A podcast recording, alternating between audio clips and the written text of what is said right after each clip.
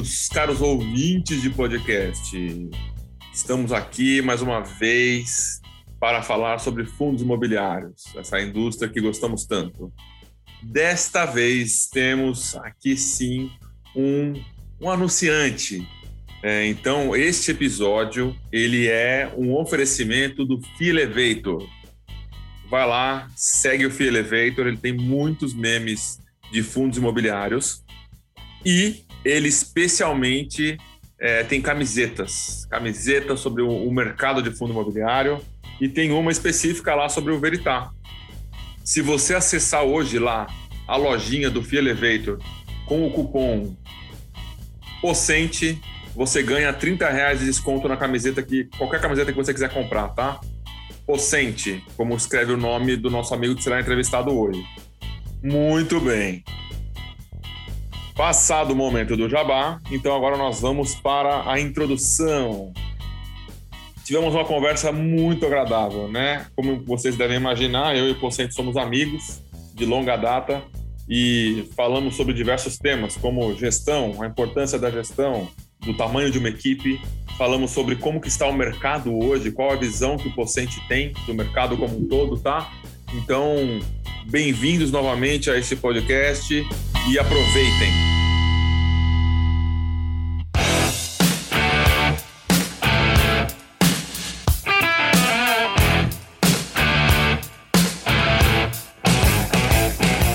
Boa noite, Rodrigo Pocente. Grande Felipão, prazerzaço estar aqui, boa noite. Obrigado aí pelo convite. Excelente, muito contente aí, obrigado. Valeu aí é, pela sua disponibilidade e tá? tal. Cara, assim, aqui é uma conversa, né? Não é uma entrevista, não tem, assim, essa uma preocupação, assim, uma pauta, né? Não faço pauta. Mas eu quero saber, né? Como é que você começou na securitização? Você não, não começou que nem a Flávia Palácio começou lá em 2000, você começou em 2010, efetivamente, dentro de uma securitizadora. Conta Minha memória não é das melhores, mas é, com certeza é, muita coisa eu lembro. É o seguinte, é, antes de entrar na, na Cibrasec, né, que foi onde eu comecei lá em 2010, eu trabalhei numa área de uh, mercado de capitais lá no Citibank.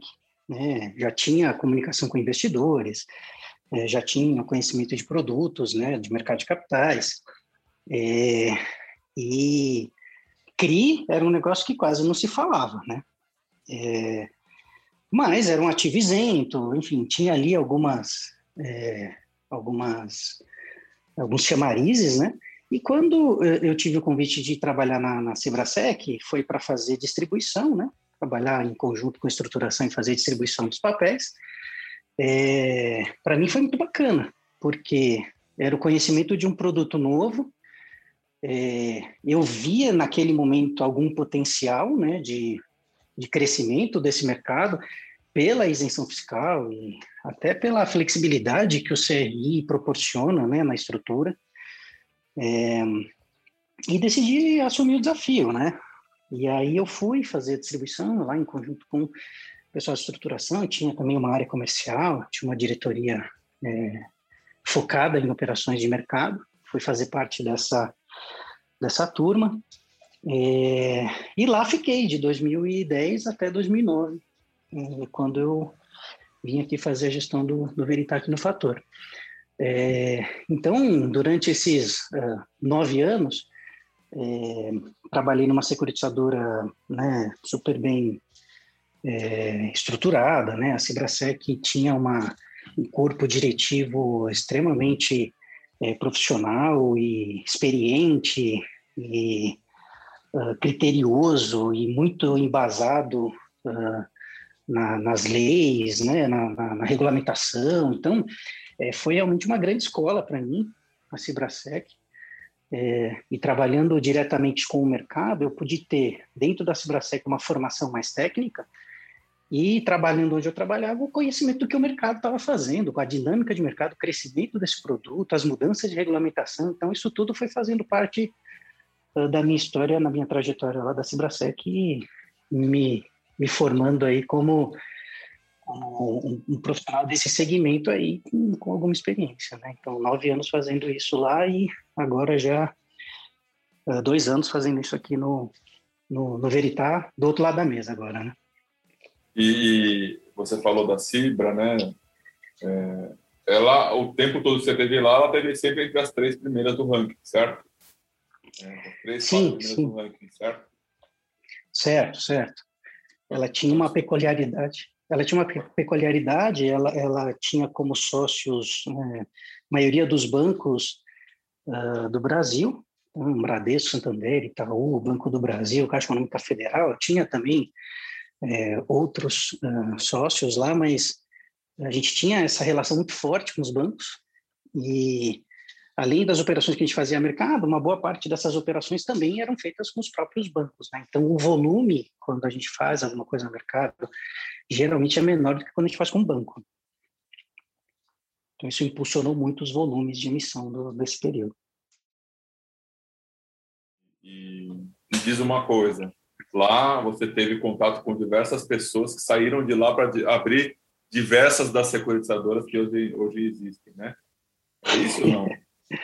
É, é isso mesmo. A, a Cibrasec é interessante. Ela, ela, ela foi uma formadora de profissionais, né? É, quem trabalhou na Cibrasec, por exemplo, foi o Alexandre Assolini, né? Poxa, um, um, um exemplo aí, um, um cara que é referência no mercado de capitais é, imobiliário, né? De, de crítico imobiliário. Ele foi gerente jurídico da Cibrasec, é, os sócios hoje né, que criaram a antiga APS e a atual TRU também trabalhavam lá, é, então saíram de lá para montar a APS. É, por aí, aí saiu, tem o, o Marcos, né, que saiu da Cibrasec, foi ser sócio da Habitasec, uh, tem vários colegas ao longo desses anos que hoje estão no mercado em diversas securitizadoras, seja como head de área, seja como sócio, seja como, uh, enfim, diretor. É, tem muita gente aí que foi se espalhando pelo mercado. Acaba que o, o, é, o, o, o, contato com muita gente também facilita o dia a dia, né? Então tem bastante colega de trabalho e até amigos espalhados pelas securitizadoras.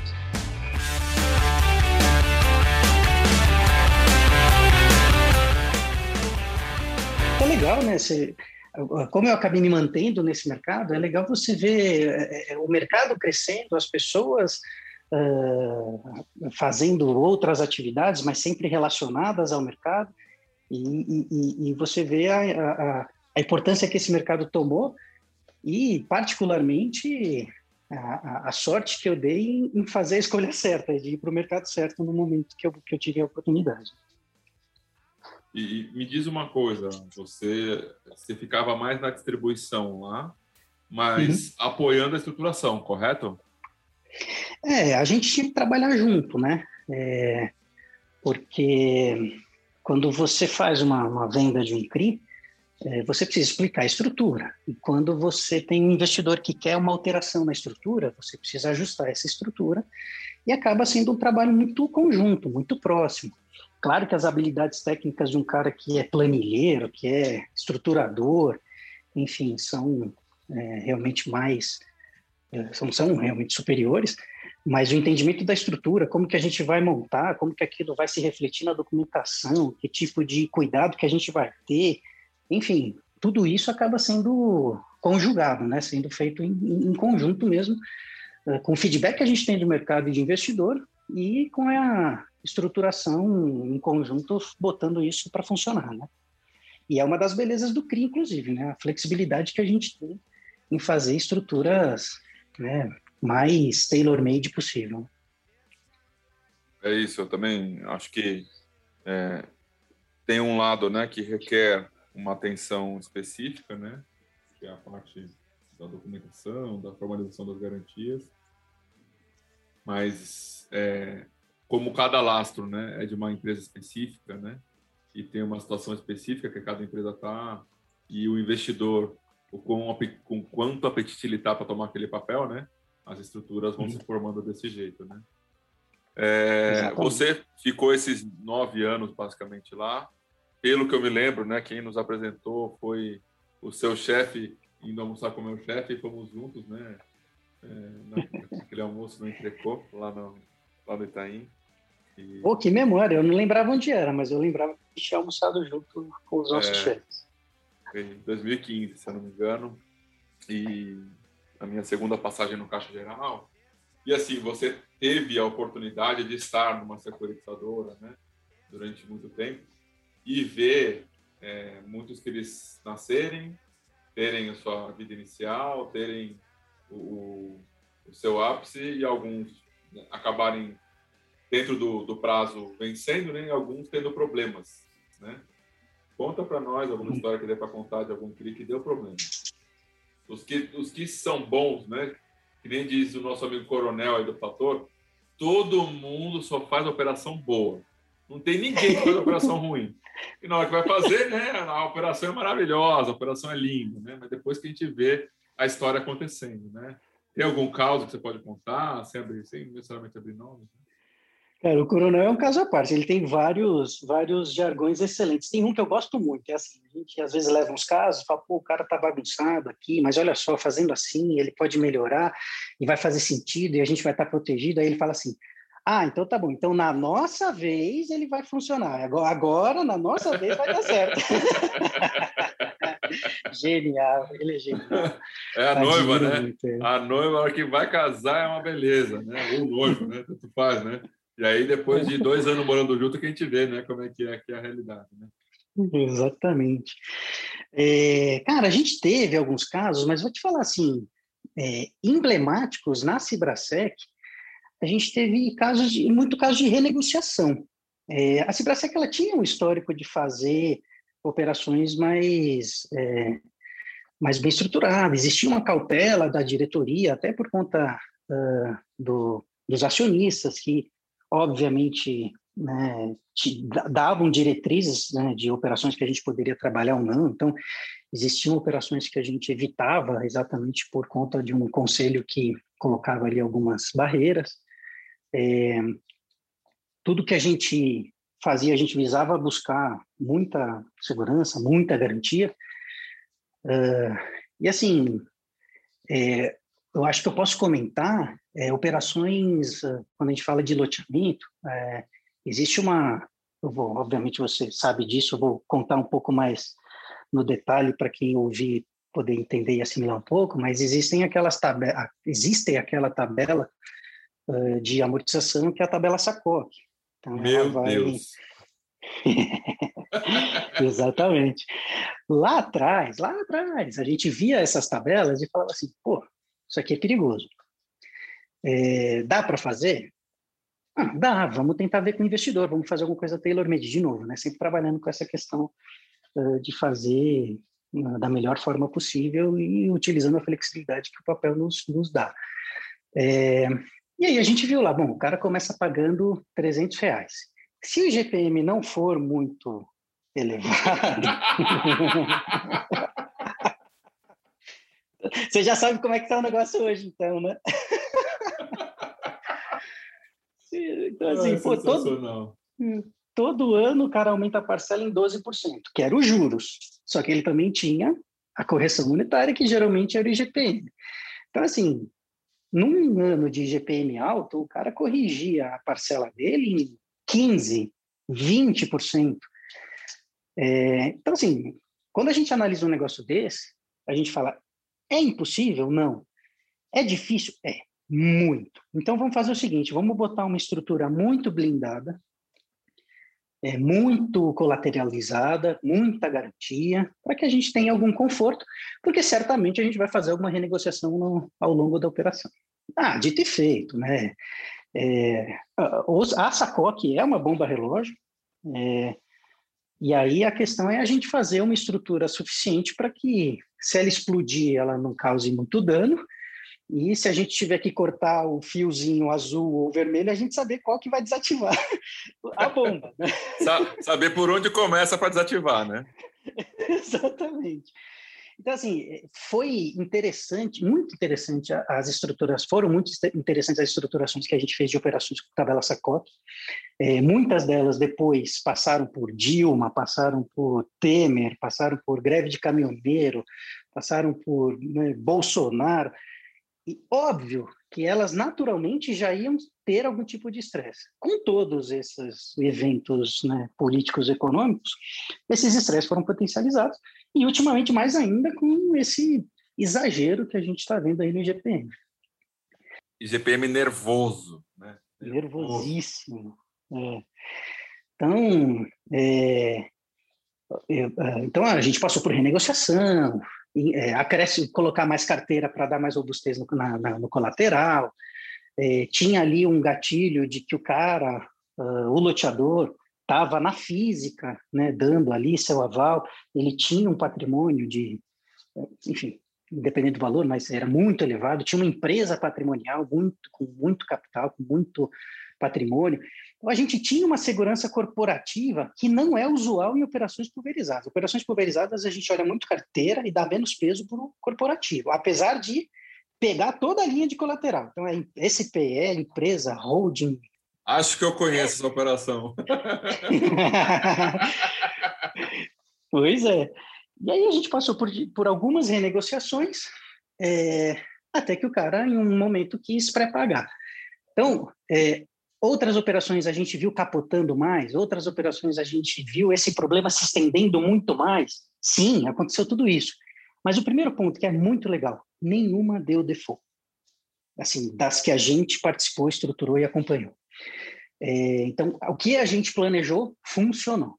É, segundo, é, a gente soube colocar ali na estrutura é, coisas que mitigassem esse risco e sem saber o, pelo que a gente ia passar, a gente, é, com o passar do tempo, viu é, que é, ainda bem o nosso conservadorismo lá atrás foi é, suficiente para controlar. E o mais interessante de tudo foi acompanhar essa inovação, porque o mercado de CRI, desde 2010, quando eu entrei, ele passou por uma revolução absurda. Eram operações muito simples, antecipação de contrato de build de aluguel atípico, é, prazo máximo que a gente via. Eu, eu, lembro da minha primeira reunião, eu fui no private, na minha primeira reunião, eu falei, ah, então a gente estava estruturando aqui um CRI, 10 anos, ela o quê? A moça que estava me atendendo, o quê? É, então, 10 anos de prazo, porque a carteira é assim, sabe? Ela, não, você não está entendendo, a gente não olha nada ali acima de cinco. Aliás, cinco anos, é, é muito raro a gente olhar alguma coisa. Eu falei, vixe, fiz a escolha errada, né? E agora? Tô, tô lascado, vim pro, vim pro, pro papel errado.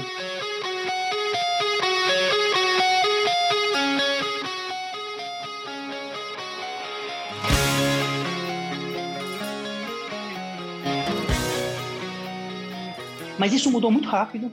É, o crescimento da, da, do, dos fundos imobiliários, a criação do fundo imobiliário de CRI, que eh, realmente deslanchou lá em 2009, 2010, o fundo de CRI, quando, quando foi permitida, quer dizer, eh, existia a, a isenção fiscal para o fundo imobiliário que comprava CRI, mas não existia a isenção fiscal do CRI dentro do fundo.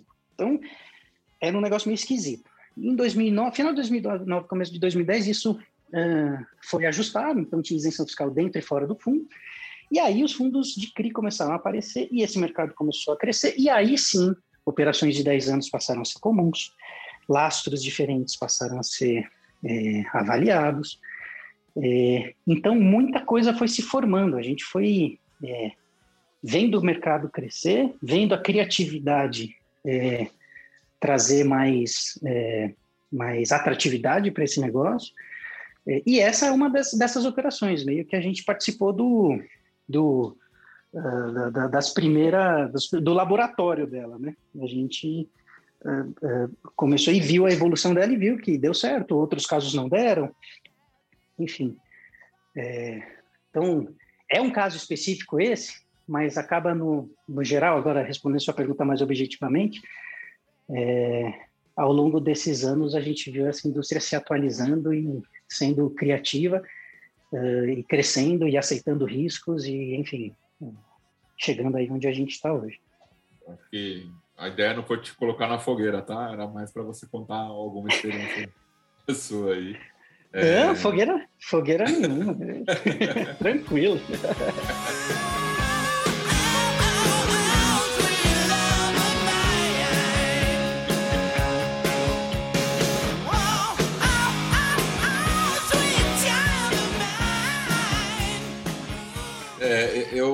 eu venho observando, né, de, de tempo para cá, né, a minha visão, tá, é, quando eu estava do lado da, da, da, distribuição, né, numa securitizadora também, quando eu estava na Gaia, é, a gente, inclusive, na época trocou muita figurinha, né? A gente ia tomar nossos cafés lá no, na Starbucks, da, acho que era da Santos, né?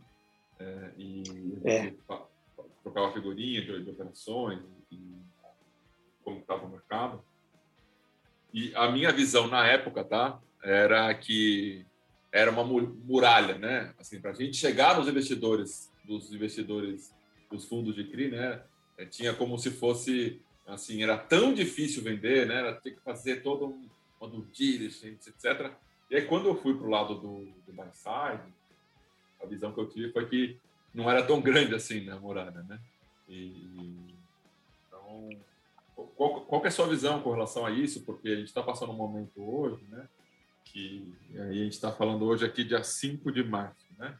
É, que tem, quando assim, quando eu entrei no Veritar, que se eu não me engano foi março de 18, é, já tinha um problema, né? Que tinha muitos gestores, muitos fundos de CRI, e inclusive na primeira live que eu fiz com o Barone eu falei exatamente isso, né? Tá, todo mundo, ah, não, tem papel para todo mundo, tem papel para todo mundo. Eu mostrei os gráficos de quantidade de operações 476, que estava reduzindo, que os tickets delas estavam reduzindo e que as taxas também estavam reduzindo, né? Naquele gráfico eu não mostrei a qualidade das garantias. Você vê que tem um movimento semelhante hoje, acontecendo?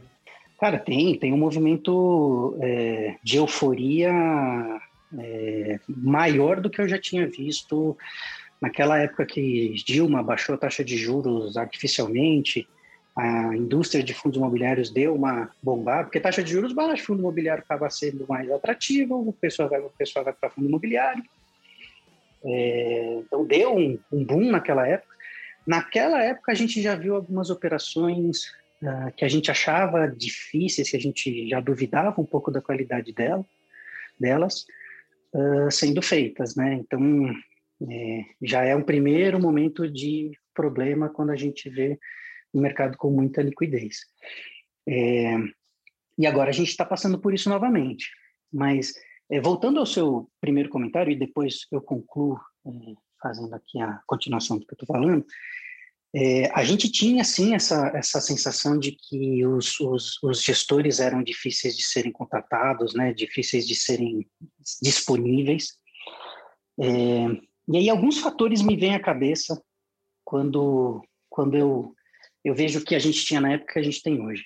Né? Então, assim, é, os gestores eram inacessíveis? Não. Era difícil? Era. É, alguns eram mais fáceis, outros mais difíceis.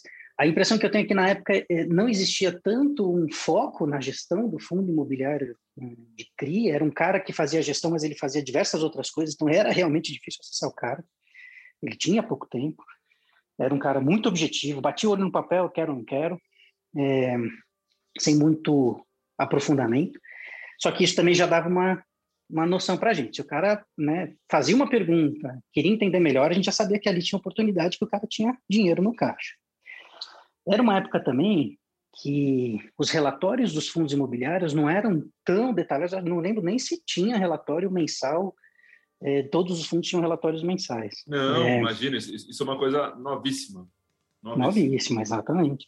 Então, assim, naquela época, como é que eu ia saber se o cara tinha caixa, se o cara não tinha, o que, que o cara estava comprando, se o cara não estava comprando, se eu não ligasse para ele e perguntasse? Né? E quem disse que esse cara queria me falar o que ele estava comprando, o que ele não estava, porque ele sabe que eu falo com outros gestores e ele tem, obviamente, receio de vazar em alguma informação que ele esteja trabalhando ali como estratégica. Então, uh, era realmente difícil esse acesso. Mas tem um ponto aí que é, de novo, a gente chegar na liquidez. É, Para que, que o cara vai querer ficar olhando a operação se ele não tem caixa? Eu também tinha uma restrição em relação a isso, né? É, então, até interessante, né? Particularmente falando, eu passei esses nove anos tendo um pouco de dificuldade de fazer distribuição, tinha que fazer operações muito bem montadas, tinha que ter um momento de liquidez, tinha que falar com o investidor certo para aquele risco. É...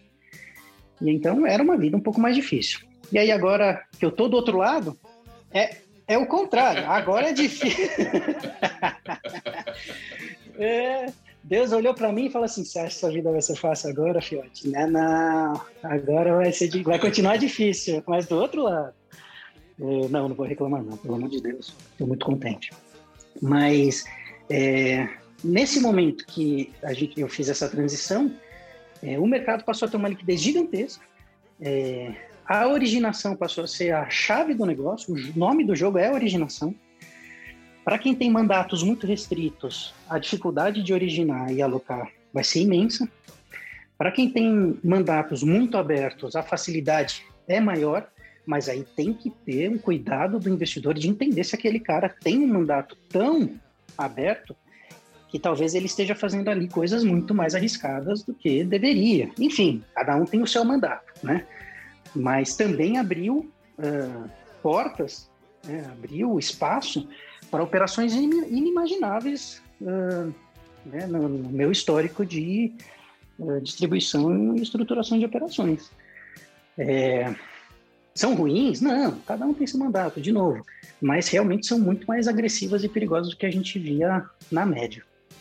É, e aí esse mercado expandiu e cresceu de uma maneira que, de novo, né, volto ao momento que eu falei, quando a gente teve aquela, aquele excesso de liquidez, aquela euforia, uh, quando a Dilma baixou a taxa de juros artificialmente, é, a gente está vendo agora, só que agora com muito mais embasamento estrutural, né? E por muito mais tempo, uh, o que vem permitindo aí é, essa, essa originação de muitas operações diferentes, o que por um lado é bom, só que a liquidez é tanta que nem as operações diferentes às vezes sobram, né?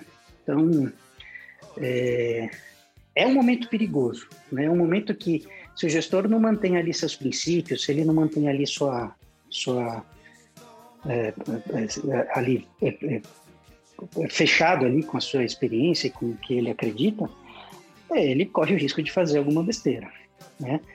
É, e só para finalizar, é, a gente nunca fala em operação de um, nunca não, muito dificilmente a gente fala em operação de um ano, dois anos de CRI. É 5, 10, 15, 20, 25, a gente já viu. Então, assim, você imagina você tomar uma atitude hoje ou aceitar um risco hoje que pode ser aceitável, daqui cinco anos talvez não seja, daqui dez anos talvez não seja. São vários ciclos econômicos pelos quais você vai passar. Então, é, ao longo desse tempo, essa foi uma, um aprendizado que eu tive. É, o tempo não, não pode ser menosprezado. Você está fazendo uma operação hoje que faz sentido, ela lá na frente pode não fazer. Então, é, é nesse mercado hoje que a gente se encontra, Felipão. eu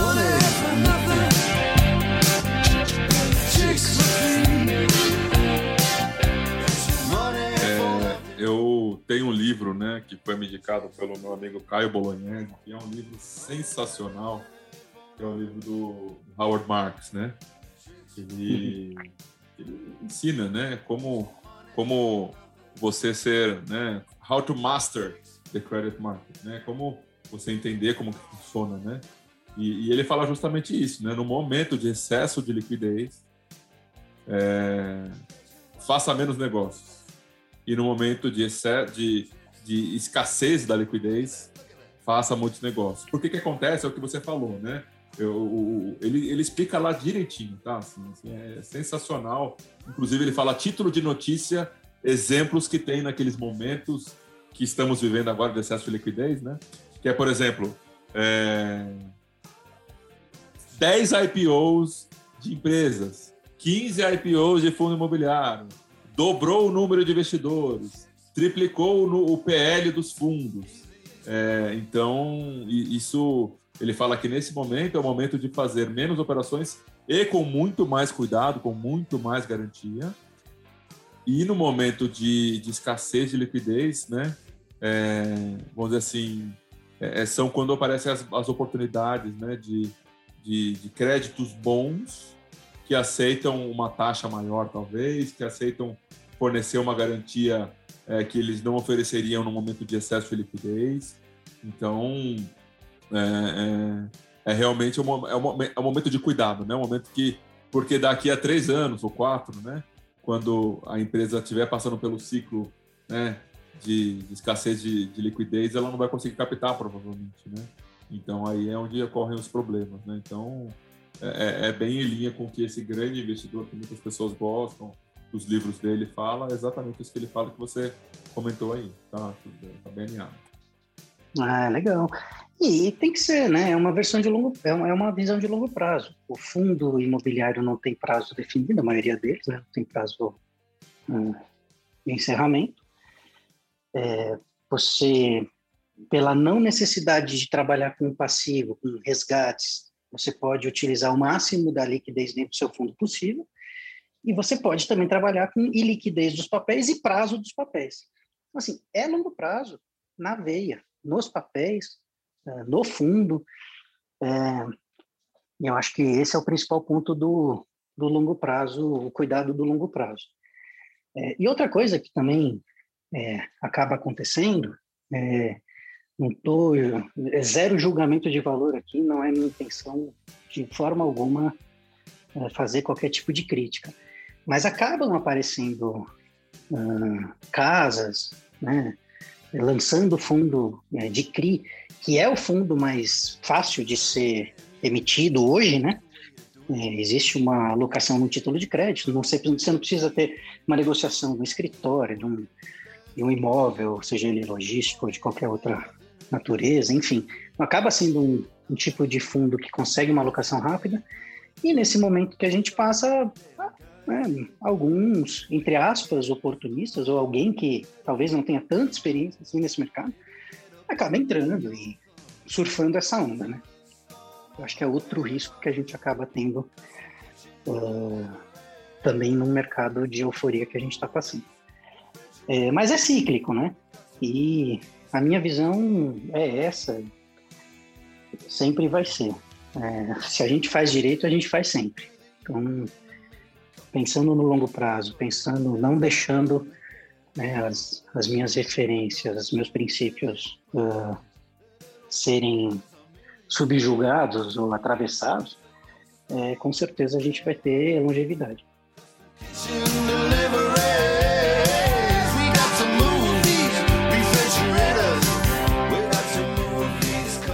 Sei que você, você hoje no, no Fator é uma das pessoas que tem uma, uma das maiores equipes, né? é, o Veritá, né? com, com, relação ao número de CRIs por pessoa. Né? Uhum. É, por quê? Cara, a gente tem uma, uma preocupação enorme com os ativos que estão na carteira. Então, é, tudo isso que a gente falou até agora, preocupação com longo prazo e tudo mais, é, faz parte da, da primeira preocupação, que é observar como o mercado está, os papéis que estão vindo, que tipo de garantia ele vai ter, né? Que tipo de estrutura ele vai ter. E ali é o nosso nossa barreira inicial, que é se o ativo faz sentido dentro da carteira, dentro do fundo. Se ele é bom o suficiente, se a taxa faz sentido, enfim. É, o segundo ponto, é, imediatamente é, após essa, essa, a conclusão desse tipo de análise inicial, é o controle e o acompanhamento desses ativos. É, a gente também comentou que esses ativos são tailor-made, são uh, tem uma flexibilidade grande e a criatividade é grande e essa criatividade acaba gerando algum tipo de ineditismo. Esse ineditismo acaba acompanhando algum tipo de acompanhamento diferente ou mais cauteloso, mais cuidadoso.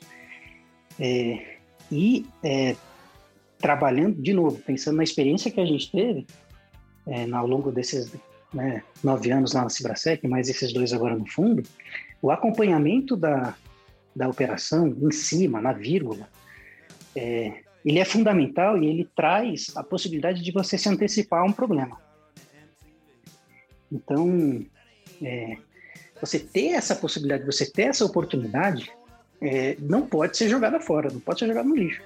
E para que você acompanhe tudo na unha, no detalhe, possa se antecipar algum tipo de problema, você precisa ter equipe, precisa ter gente boa, precisa ter gente de qualidade e precisa ter quantidade, né? Não tem, não tem como fugir disso. Hoje a gente tem pouco mais de 50 CRIs, uh, muitos deles relativamente pequenos, é, pelo histórico, né, por herança que a gente tem, um fundo muito antigo, né, então é, a herança é excelente de todos os gestores, é, em todos os, os âmbitos, Mas tem lá, né, alguns CRIs é, que acabam tendo um, um, um, um saldo devedor pequeno. Não deixam de ser analisados, não deixam de ser acompanhados, né? Então, é, acho que a preocupação número dois, ou número junto com a número um, é acompanhar esses CRIs, é ter ali relatório, é ficar em cima da securitizadora, é avaliar no detalhe. E se eu for te falar, Felipão, o tanto de erro que a gente pega de securitizadora, você teve nessa cadeira durante um tempo, você viu, é, e, mas é assim, é realmente é, é muito comum, acontece. Então, se tem um cara que não acompanha a carteira, é, tá perigoso, tem problema, porque é, infelizmente os prestadores de serviço não são perfeitos. A emissora, em alguns casos, infelizmente não é perfeita, né? Então é, a gente faz esse trabalho também de acompanhar a securitizadora, corrigir a securitizadora, ajustar o CRI, né? Ele está indo ali no caminho errado, a gente bota de volta ele no, no prumo. Essa é uma das vantagens também da gente, nesse momento, conseguir fazer operações com tickets mais elevados. A gente passa a ser majoritário nas operações, então qualquer é, desvio de rota a gente consegue corrigir e ser majoritário para que isso seja feito da maneira que a gente acha mais adequada. Então, é, o acompanhamento é tão ou mais importante do que a primeira análise e constituição da operação no formato que a gente acha adequado.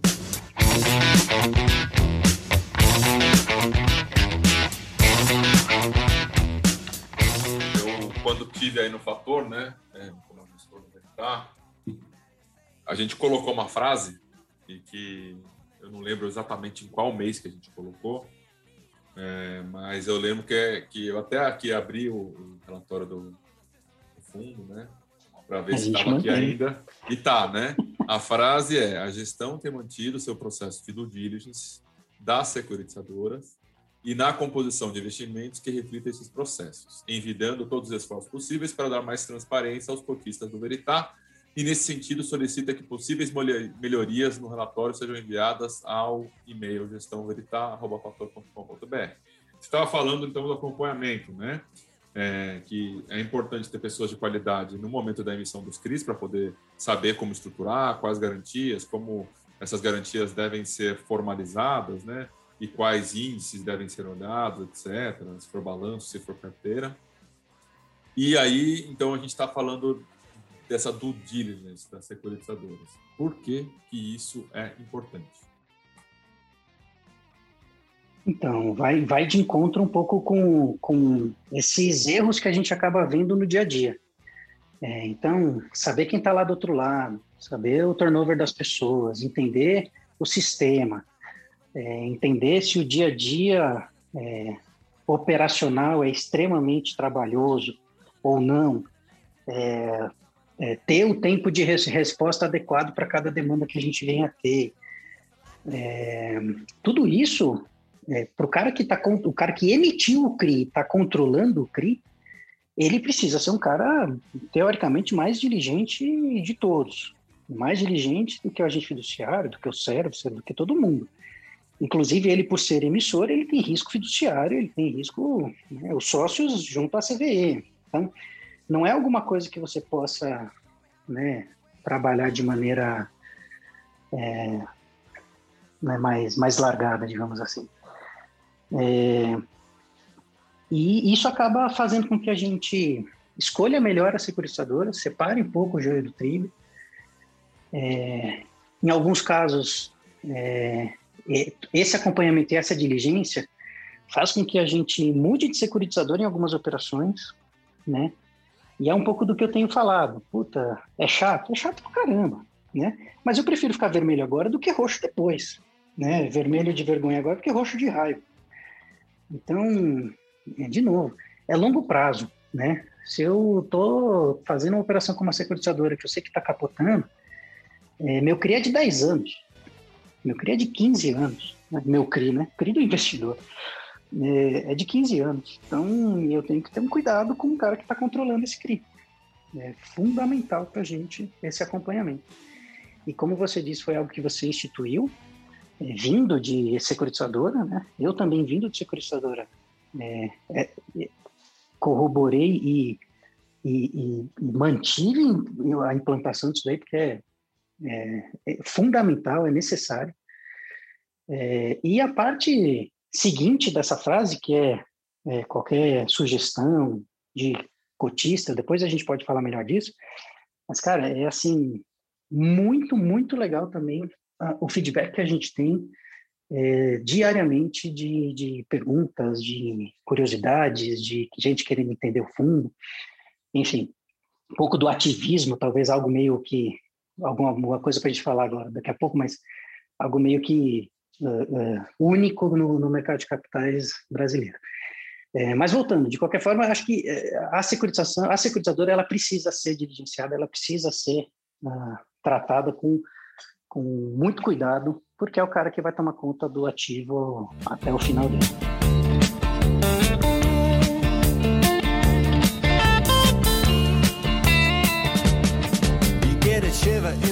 Bem, eu não, eu não falaria melhor. Muito bom. É, eu não tinha visto ainda o relatório novo. Abri aqui. Você viu que Parabéns. bonito? Eu não vou ficar alisando muito para não ficar parecendo que eu estou puxando o saco, mas ficou muito bom. Parabéns. Parabéns. Cara, é, parabéns para você, você que fez a base. A gente só perfumou, me maquiou, fez uma maquiagemzinha assim. a, gente, a gente fez algumas coisas a mais do que da base que você fez, mas a sua base é, foi é, foi realmente um, um, um exemplo para várias outras gestores, gestoras. Né? Você vê é, esse formato sendo copiado né, no momento que você colocou isso em voga, cara, esse formato foi copiado por caramba. Então, é, você chamou a atenção para um negócio que foi muito bacana num momento que é, é, existia uma necessidade grande de cotista de ter essa transparência. Né? Então, óbvio que a gente manteve, a gente deu essa perfumada e maquiada, mas uma coisa que a gente agregou foi é, um campo de perguntas e respostas de cotistas, que a gente recebia muita pergunta, muita dúvida e a gente achava injusto a gente responder somente para aquele cara, visto que talvez outros investidores também tivessem a mesma dúvida, ou mesmo que não tivessem, lendo ali poderia passar a ter e já ter a resposta embutida. Então, a gente fez essa parte para dar mais transparência ainda, né, no que a gente já tem e que você iniciou. Uh, também tem um campo de tudo que é publicado, né, do, do fundo, também para o cotista é, alguma curiosidade, vê lá, poxa, teve um, uma entrevista, teve uma live, teve um podcast com o Felipão, vai estar tá lá, tá? Vai estar tá lá no relatório do podcast com o Felipão. É. Legal. Você, você tocou num, num ponto que, que, foi o que a, a, coisa que mais me assustou quando eu entrei no, no, no fundo, né? Quando eu vi esse ativismo, essa coisa assim é, de é, realmente ame ou largue-o, né? E tem, é, tem diversos fóruns, né? E os fóruns muitas vezes ficam ali em polvorosa, né? A, a, primeira conversa que eu tive aqui foi com o Rodrigo. A segunda conversa que eu tive foi com o Rodrigo Cardoso, né? Ele falou que é, é, tem fundo que tem mais de mil comentários na semana, assim, é um negócio meio uou, né? Então, é, é, e aí, né? Quando a gente tinha assembleias presenciais, né? A gente via também o negócio pegar fogo mesmo, né? Assim, eu tive uma tive presente em uma assembleia de fundo imobiliário que só faltou jogar em cadeira, sabe? Eu não quis eu, na, última conversa com o Sérgio Beleza eu, eu, acabei não falando, né? Ele falou dos casos dele que com certeza são mais interessantes que, o, que, o meus, que os meus. Mas assim, eu fiquei impressionado, né? As assembleias de fundo imobiliário são, conforme você falou, é um caso único, né? É, o, me diz co, como que é essa posição de gestor com essa é, é, esse lança-chama que é a presença dos fóruns, né? O, o, canal de RI, as perguntas, ligações, né? Tem que também ter pessoas que ligam, que conseguem o celular e, e ligam no celular. Então, como é que é isso? Fala aí para gente. É assim, é, antes, antes de descer para o micro, falando do macro, eu acho isso sensacional. É assim, é algo que eu, como é, investidor, gostaria que houvesse em todos os tipos de ativo. eu gostaria de falar com, né, ou, ou ter um relatório, ou ter um, algo mais detalhado do cara que faz a gestão do fundo de crédito, sei lá, do fundo multimercado. É, eu sei que é mais complicado, existe uma liquidez diária, existe uma estratégia que talvez o cara queira manter e não possa dar muita abertura, mas assim, a ideia que a gente tinha de que o gestor era inacessível, a gente viu que não é, que cai por terra, e a força é do cotista. É, esse é o mais legal de tudo, quão, quão democrático é isso. É, então, tem uma pressão enorme, enorme. É, mesmo se não tivesse, Felipão, vou falar para você, hoje é, a gente tem é, mais de 85 mil cotistas, é, se não tivesse questionamento, e-mail, nada, nenhum, é, você não sabe o quanto que dói minha barriga de saber que tem dinheiro ali de gente que está com a sua aposentadoria, de gente que está com uma parte relevante do seu patrimônio, gente que aposta e confia no que você está fazendo. Então, é realmente um, é um privilégio, é uma honra e é uma responsabilidade gigantesca. É, e aí, esse, esse, logo que a gente fez a transição, quando você saiu eu entrei, existia uma quantidade de questionamentos, existia essa, já esses blogs, né? Isso já estava tudo montado, mas a impressão que eu tive é que isso é, multiplicou absurdamente. Também não podia ser diferente, né? Os investidores saíram lá de 200, 300 mil CPFs em fundo imobiliário, ultrapassamos aí mais de um milhão, um milhão e cem, não sei se já chegamos em mais de um milhão e cem.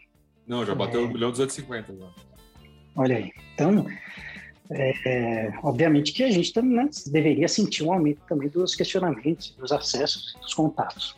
É, mas, cara, no final do dia eu acho isso muito bom, porque como a gente busca é, até uma herança que a gente trouxe da sua gestão, a gente busca ser o mais transparente possível, é, abrir as portas para esse cara e não deixar de responder um e-mail, a gente não deixa de responder um e-mail. É, por mais sem noção, por mais é, né, enfim, iniciante, né? Meus, iniciante. iniciante né? É, é, é, sem noção eu quis dizer mais um nível agressivo. Acontece, né? Vem umas agressividades de vez em quando. Tem os agressivos. Tem, tem os haters, né? Só, só falar rapidinho, assim, uma... tem um dos grupos de, de, fundo imobiliário que eu participo que o, o, cara lá no, num dos fóruns, né? Ele falando assim, seus incautos, vocês estão comprando esse fundo, eu estou operando vendido nele. pra quê, né? cara abriu a posição dele, né? Para todo mundo. Então, é, é, tem, tem umas coisas sem noção, realmente. Tipo isso. Né? Tem, tem, tem. Mas é, quando a gente vê alguma, algum questionamento mais é, iniciante, poxa, é, geralmente é um texto. A gente quer explicar para o cara. O cara né, sair dali, provavelmente, com uma maioria, pelo menos, das suas dúvidas sanadas. É, e a gente vê questionamentos super técnicos. O cara perguntando assim, poxa, mas é, o que, que, quer dizer esse lastro desse contrato ser atípico? É, e aí você fala, porra, que legal, que interessante, olha o nível de detalhe que o cara está querendo entrar, né? Não sei se a posição dele é relevante ou não é, mas é, só da gente ver é, esse nível de educação do investidor, com, com o aumento do nível das perguntas que a gente vem recebendo, também é algo muito bacana, né? Porque às vezes eh, qualquer movimento que você faça, alguém que não consiga entender, você pode ser prejudicado, pode ser mal interpretado. O cara que tem um pouco mais de educação vai entender melhor. E aí até vem aí o, o elogio e trabalho excelente que todos esses analistas vêm fazendo. Inclusive, o professor Baroni, que eu admiro bastante, fazer uma referência aí a ele, que para mim o cara é referência no mercado. É, e é um trabalho importantíssimo. Mas no, no, final do dia, Filipão, é uma baita de uma responsabilidade. A gente não deixa de responder um e-mail. E tudo que a gente puder fazer para tornar a nossa gestão e o nosso dia a dia mais transparente possível para o cotista, que no final do dia o dinheiro é dele, eu sou empregado dele, né? É, a gente com certeza vai, vai fazer. E sempre pensando em melhoria do relatório. Essas duas foram né, melhorias do que você já tinha feito. Essa perfumaria aí ficou bonitinha, mas não conta como transparência. E, e, tem mais coisas que a gente vai colocar, tá? E todas as sugestões que a gente recebe de cotista, é, que são muito legais, tem muita sugestão bacana. A gente responde é, dizendo ou se é possível ou se não é né, válida, ou responde que a gente vai analisar e avaliar para poder uh, incrementar no relatório. Inclusive, muitas dessas sugestões foram utilizadas nesse novo relatório como incremento de informação.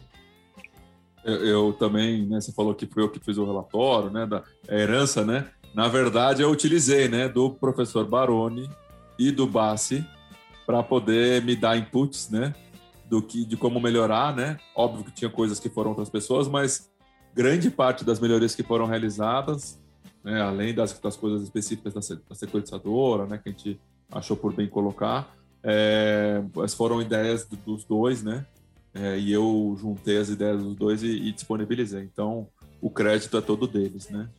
É... Excelente. Então, repasso então os créditos, tudo que eu disse. Repasso eles, mas obviamente com o seu, com o seu incremento. Você também fez a, a parte é, de, de, botar em, em vigor também, tem todo o mérito seu.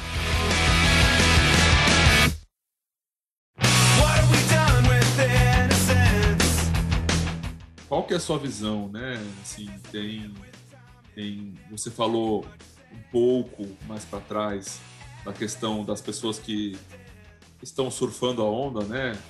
Os, as gestoras que estão surfando a onda e que não necessariamente têm profundidade, mas que podem dar certo também, né? É, e também tem, muito, tem muitos influencers, né? Tais como Maroni, como Bassi, o Arthur Vieira de Moraes, e tem o Jacinto, e tem tantos outros, né? O Danilo e o Marcos lá no Twitter 11, é, Losnak e o Carter, mas tem muitos outros, né? E eu vejo que existe minha visão, tá? Aí você é, fale sua visão, tá?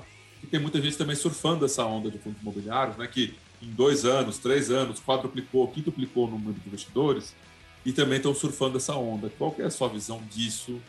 E você acha que é o quão positivo ou qual é a sua, sua avaliação?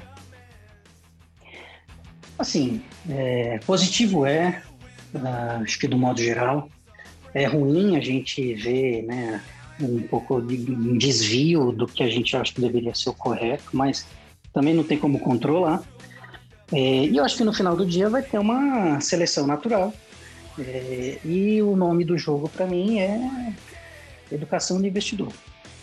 O investidor educado, inteligente, o cara que uh, tem interesse, se aprofunda, não precisa ser muito, tá? Porque a gente está falando é superficial. Esse cara ele vai ter um mínimo detrimento de saber, poxa, esse influencer aqui, é, não sei se ele é às vezes exagerado, às vezes omite, às vezes é é, querendo ser né, mais é, chamar atenção para alguma coisa, é, ao passo que tem outros mais sérios. É, tem gestores, então, vamos lá, deixa eu analisar melhor os fundos, vamos ver o histórico do gestor, vamos ver o histórico dos caras, vamos ver como as carteiras se comportam. Muito do que a gente tá, tem falado hoje, é, talvez até não se materialize, né? Então, poxa, eu acho que tem algumas operações de CRI que eu vejo outros gestores fazendo e eu não faria. Então, pode ser que eu seja conservador demais e essa operação dê super certo, e pode ser que essa operação não dê. Então, é só o tempo que vai dizer, né? É, e o tempo uh, vai fazer essa separação e eu acho que vai fazer essa seleção natural. Mas hoje, né, sendo realista, não tem é, como a gente fazer essa seleção sem ter um conhecimento do investidor e sem ter uh, a experiência acontecendo. Né? Então, a gente vê é, alguns, tendo, alguns fundos tendo problema, alguns CRIs tendo problema, alguns desses influencers exagerando. Isso vai tudo uh, corroborando e trazendo mais informação para o investidor que quer participar, quer ser um pouco mais educado, fazer a seleção dele. Mas no geral eu acho muito positivo. Eu acho que é, tem que ter. Também. É, tem que ter, tem que ter, tem que falar. Quanto mais falar, mais o investidor vai se, vai se informar, vai se atualizar, vai entender, e aí ele vai ter esse discernimento de fazer a seleção dele. Alright. Estou contigo também. Que eu vejo que é, é, fale bem ou fale mal, né? Mas tá, tá no Trending Topics ali, né? É, todos, os, todos os influencers de finanças têm um ou dois vídeos falando de fundos imobiliários, seja falando absurdo, né? Como é, coisas que estão aí nos fóruns, né? Viram memes, etc. Ou coisas sérias, né? E aí as pessoas vão aprendendo, vão se educando, vão se desenvolvendo, né? É, vamos dizer que tem Exatamente. pelo menos um milhão de pessoas que investem há menos de dois anos, né? 250 mil investidores em 2018, né? Então, três anos, vai. Vamos dar aí para 2021, mas considerar que seja um ano já rodado. Vai, são três anos. Então, é pouquíssimo, né? É, e aí, com um monte de circuit breaker no meio e, e mais 250 mil investidores depois. Então, é, é realmente é, é, um, é um mar de novidades, né? É... E é muito mais legal e dinâmico do que Big Brother, novela, qualquer coisa. Esse oh, mercado, no Brasil, mercado no Brasil é, é, sensacional. A volatilidade é monstruosa em todos os sentidos. Né? É interessante, né? Muito investidor tem, acaba se apaixonando e não é, por, não é à toa, né? É um mercado realmente apaixonante. É, eu, eu entendo desse jeito. Eu vejo que os grupos também, tem os grupos de WhatsApp, de Telegram. E, cara, é, é, é é lógico, né? Eu não consigo acompanhar o tempo inteiro, né? Mas às vezes eu chego, tem 50 mensagens, mas eu vou lá ver as mensagens cara, tem tanta coisa legal sendo discutida, coisa com profundidade, Sim. coisas que eu às vezes não tinha nem pensado, né? É, então é, é, muito interessante. É, e, e, eu... quer, e, quer, e quer um ativo mais perfeito para o brasileiro do que fundo imobiliário? Olha só, é, você recebe renda mensal, e brasileiro adora, né, essa característica de renda, de renda passiva e tudo mais. Não é só o brasileiro, né? Obviamente qualquer um, mas brasileiro tem muito esse esse histórico, acho que essa herança, né? É imóvel, né? Tem muito brasileiro até né, que tem um pai, um vô que adora ter imóvel, que gosta do real estate. E um que aí acho que esse é geral mesmo, né? Não paga imposto. Então você está investido em imóvel, você recebe uma renda mensal e não paga imposto de renda, pô, se quer coisa melhor do que isso, então não tem como o brasileiro se identificar. É difícil de encontrar. Então, também acho, né? Assim, beleza falou, né? Você começa a falar do tema, as pessoas se interessam, né? Ah, renda passiva, nosso imóvel, isento, ah, tô, onde eu compro? Né? Então, Bingo! É Bingo, tô, tomei, né? Daí que eu vou comprar.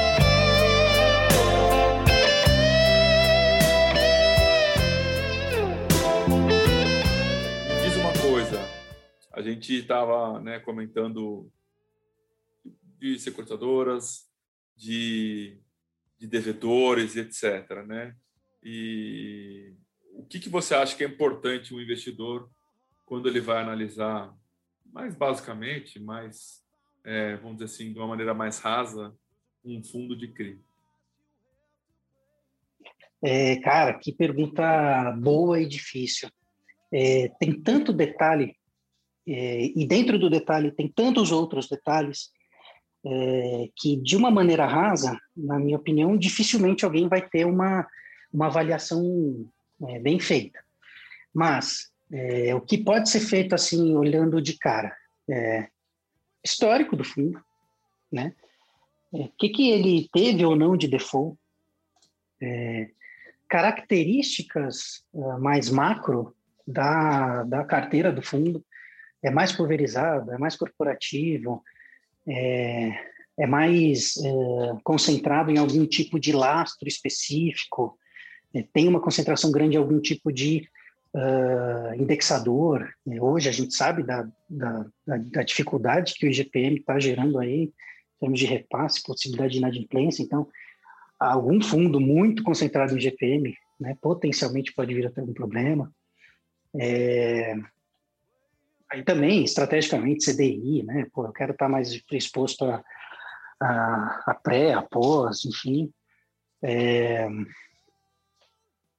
é, eu acho que, basicamente, olhando esses pontos, você já consegue ter uma leitura boa uh, de que, da onde o fundo se enquadra. Se ele está no high yield, se ele está no high grade, se ele está no meio do caminho, o, tem mais presunto, tem mais queijo, nesse misto aí. É, e, e, já é uma, uma boa referência. E o cara que é mais agressivo, ele sabe pelo menos fazendo essa análise para onde ele quer ir. O cara que é menos agressivo, ele também sabe, uh, tem essa, essa possibilidade de analisar para onde ele quer ir. E aí, se ele quiser realmente se aprofundar, é, aí o trabalho é grande. Aí o trabalho com certeza é grande. E o apoio que o relatório mensal dá e as perguntas que se faz ao, ao gestor e as respostas que se obtém, a transparência que se dá em relação a tudo isso, é a chave para que esse aprofundamento seja um pouco mais uh, eficiente. Mas, Rodrigo, não é só olhar o dividend yield, isso já não mostra quais fundos são bons e quais fundos são ruins? Cara, é, com certeza. Faz ali um top-down dos últimos três meses e lasca pau. Compra tudo, fácil. ah, beleza. Ótima resposta. Felipão, eu vou te dar um, um exemplo, você não vai acreditar. Uma revista, referência de mercado, publicou lá um ranking dos fundos que mais renderam nos últimos X meses. Em primeiro lugar, assim, de verdade, eu não fiquei chateado que o, o Veritas ficou em segundo e ele deveria ter ficado em primeiro. Não, não fiquei chateado. Eu, eu fiquei mais surpreso, porque o fundo que ficou em primeiro lugar, fundos de CRI, teve lá toda uma segmentação. Fundos de CRI, o que mais rendeu era um fundo que estava amortizando. O cara, o cara não teve rentabilidade, ele amortizou. Ele pagou o cotista. Assim, a gente ficou tão abismado Falou, meu Deus do céu. Então, assim, não é só o pequeno investidor, o médio investidor, é, que tem problema de, de entender, que tem dificuldade de entender. Assim, o cara que faz uma, uma matéria específica, que trabalha no segmento de jornalismo, no, no mercado financeiro, faz umas paspalhadas dessas.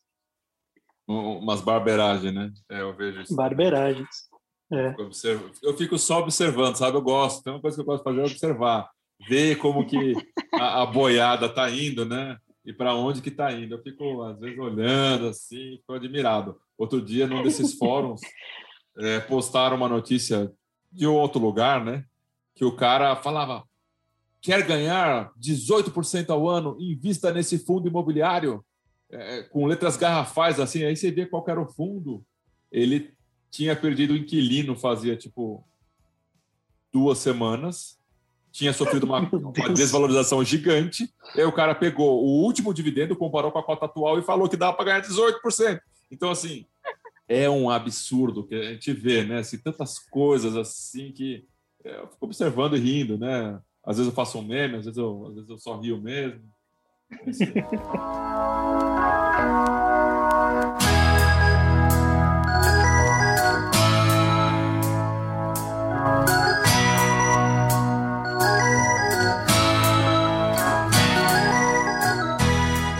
O Veritá, então, Rodrigo, ele é um dos fundos mais antigos de CRI que tem no mercado, né? Ele é um dos fundos mais tradicionais.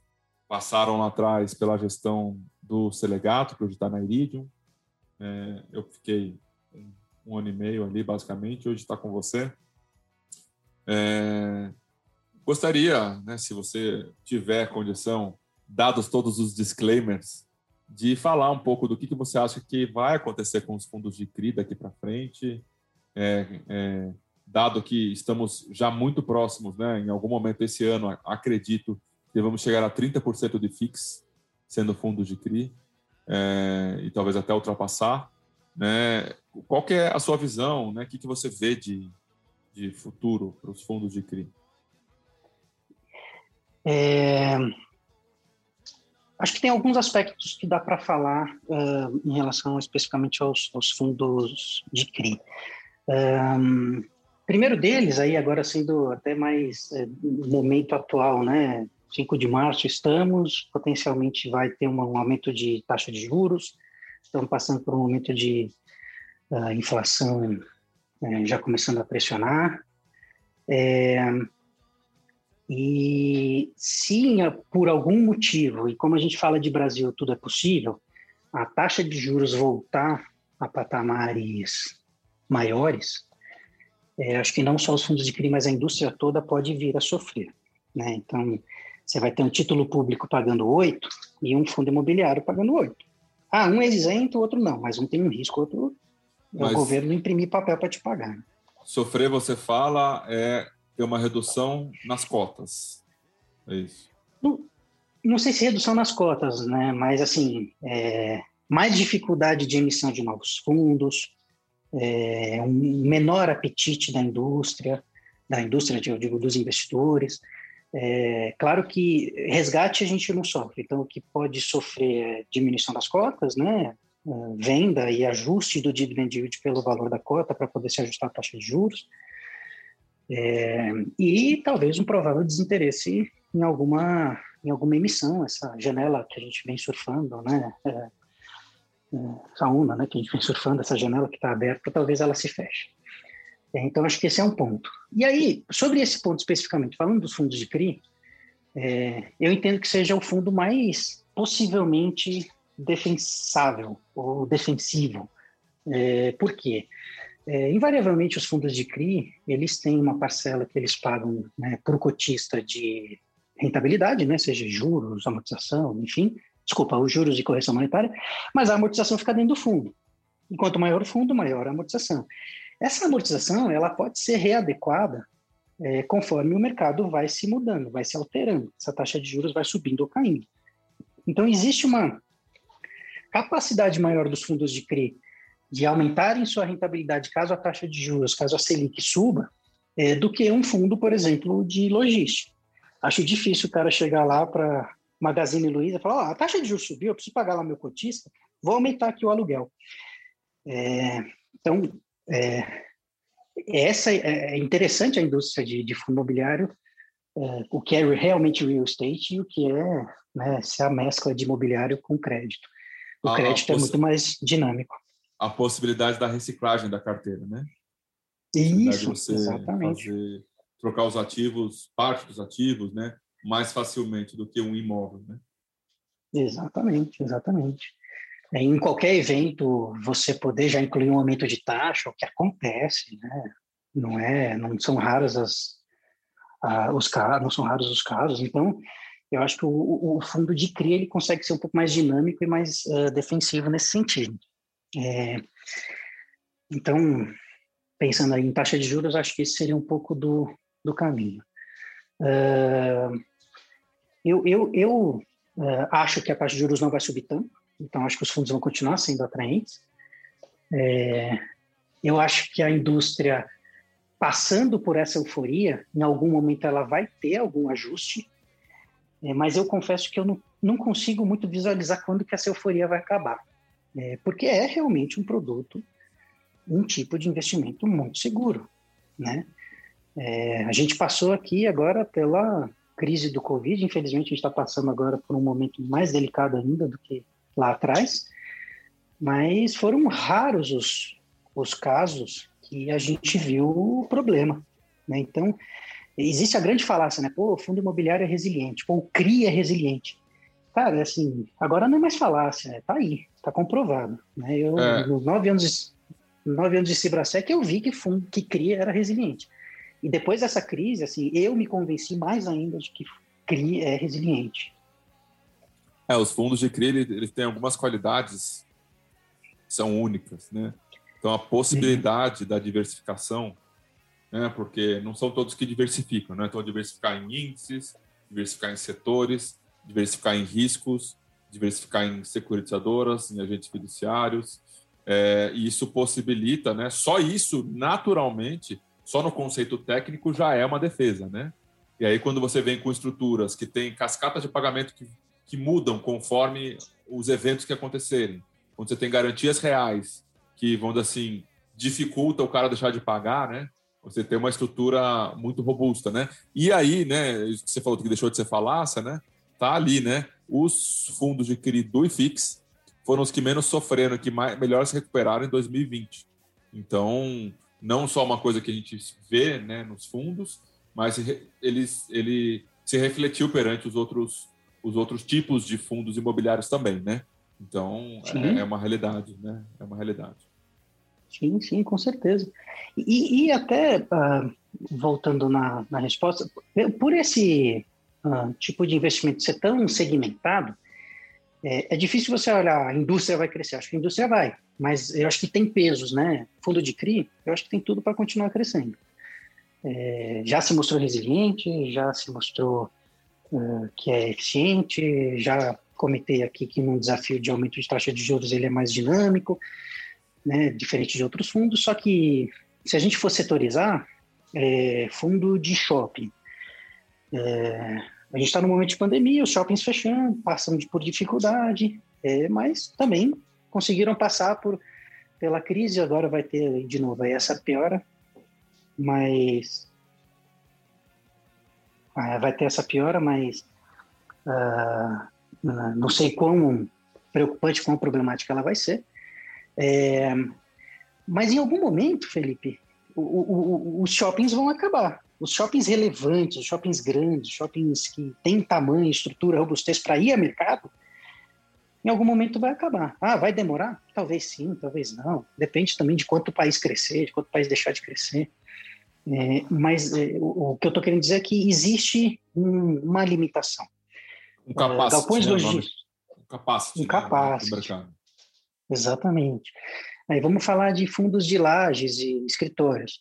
Essa pandemia mostrou que é, não foi um grande problema, mas mudou um pouco, uh, mudou um pouco a característica do, do trabalho do. Há quantos brasileiro. meses? Há quantos meses você está trabalhando da sua casa? Vai fazer na semana que vem 12 meses. Eu um também. É. Então, assim, tem muita gente que fala, não, vai continuar, tal, não sei o quê. Assim, igual não vai. Eu acho que, por mais otimista que você seja, é, igual não vai continuar. É, ah, vai baratear? Ah, vai, não sei, também acho que talvez não. O que pode vir a acontecer é os empreendimentos com menos qualidade, os escritórios. Eu não sou especialista nisso, eu estou falando que eu, eu, que eu, pelo que eu sei, o que eu acho que vai acontecer. Eu acho que os prédios de menos qualidade vão começar a perder mais atratividade e uh, os inquilinos vão começar a migrar por prédios com mais qualidade, mais bem localizados e tudo mais. Acho que uma movimentação ali vai ter. No AAA, talvez não tenha, mas eu acho que abaixo de, de AAA, talvez tenha alguma movimentação sim. É, então, assim, a gente, né, lá, o banco entregou duas lajes. Então, assim, é um movimento real, não é algo que não está aí, é real. Então, eu já tenho um pouco de uh, receio do que vai ser o futuro desse segmento, né, de novo, em termos de capacity. É, uh, centros logísticos, de novo, acho que depende muito do crescimento. É, o e-commerce né, bombou, alavancou, eu acho que tem muito para crescer, mas, de novo, qual o capacity disso, né? Ao passo que crédito, né, um CRI, um laço imobiliário para a gente fazer um CRI, é, eu não vejo ele tendo muito, muito, uh, muita limitação. E é o que você falou, a gente precisa necessariamente financiar um empreendimento residencial, a gente precisa necessariamente construir um galpão para um build-suit? Não a gente pode fazer qualquer setor, né? A diversificação em setores, em segmentos é, é total. Está abrindo um mar aí, né? De energia, né? CRI de energia está abrindo um mar gigante, né? Sim. CRI de é, energia de usina fotovoltaica. É, primeiro que é um negócio interessantíssimo, né? É, e é naturalmente de longo prazo. É, é receita perene. Por que, que a gente não financia um negócio desse, né? Via CRI? Então faz todo sentido. Um instrumento de crédito de longo prazo no Brasil, um dos poucos que a gente tem, é o CRI. Então, é, tudo acaba é, influenciando e caminhando, né? Então, assim, a indústria como um todo, eu acho que cresce, eu acho que tem como crescer, eu acho que pode vir a rivalizar com, com o é, mercado de bolsa, de, de valores, de ações mesmo, né? acho que faz mais sentido para o brasileiro mais conservador ele sair da poupança e ir para o fundo imobiliário do que ele sair da poupança e ir para o mercado de ações. Então, a poupança ainda é gigantesca, ainda tem um caminho muito grande para a gente seguir em termos de educação e dessas pessoas mais conservadoras realmente entrarem no mercado. Então, tem muito para crescer. Agora, qual segmento da indústria que vai crescer mais ou vai crescer menos? Acho que essas ponderações que eu fiz eh, dão um pouco do caminho do que eu acredito que vai ser o futuro.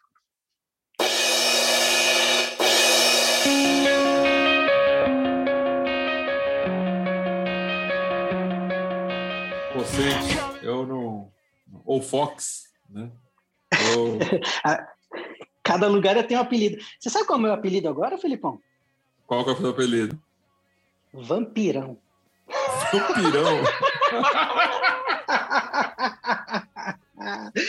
cara, depois você entra nos fóruns do Clube FI. Os caras estão me chamando de vampirão lá. Porra! Não acredito.